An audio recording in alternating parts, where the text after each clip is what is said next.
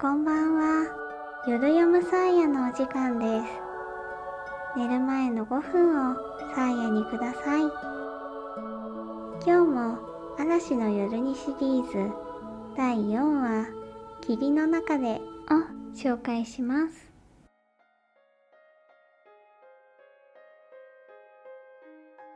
はあ、はあ、た、助かったす。あ、いつらに食われなくて本当によかった。ガブの言葉に背中を向けたままメイがぽつりと言った。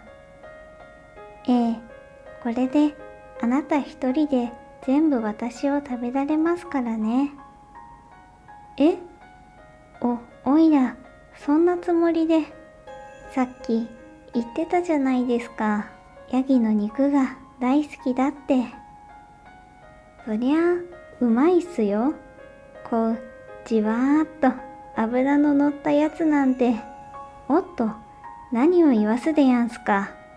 おいら、約束通り、もうヤギの肉は、ふふふ、冗談ですよ。さっきから2回も助けてくれてありがとう。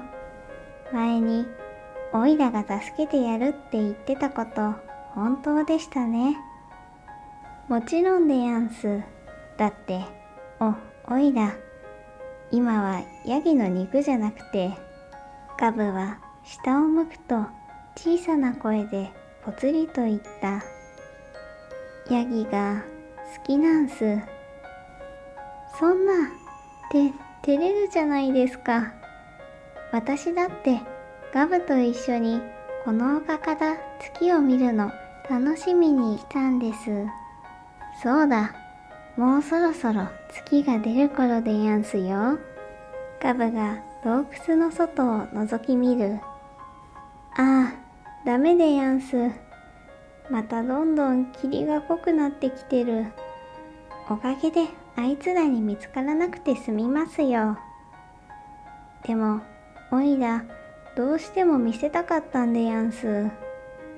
ここから見ると嫌なことなんてみんな忘れちまうぐらい綺麗な月なんす。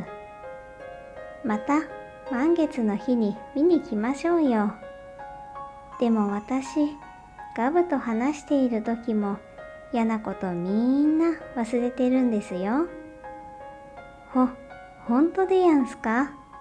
お、おいらもです。つい大声を出したガブの口をメイが押さえた。し、誰かが近づいてくる。耳を澄ますと、バリーとギロの声が聞こえる。一体どこに行きやがったんだ。おい、ここに誰かの足跡があるぜ。二匹の声がどんどん近づく。まさか、ガブが食っちまったんじゃ。でも、ガブには独り占めは許さねえって言ってあるんですぜ。足音が洞窟の前でピタリと止まる。ガブとメイはじっと息を潜める。また霧が濃くなってきたぜ、バリー。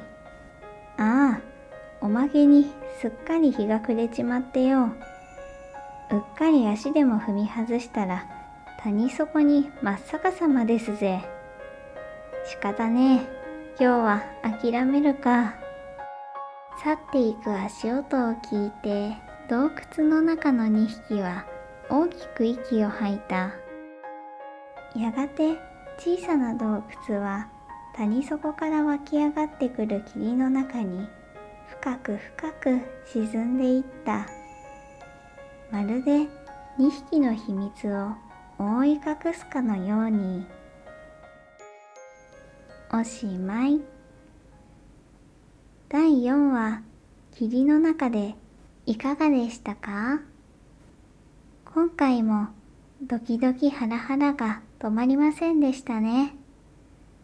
ガブがメイにヤギが好きなんすと伝えたとき私までキュンとしてしまいました。なんだかもうこの2匹の間には友情以上の何かが感じられますよね。本音はもちろん冗談まで言えるようになった2匹にもう心配はいりませんね。それではまた来週お会いしましょう。皆さん今日も一日お疲れ様でした。おやすみなさい。さあやでした。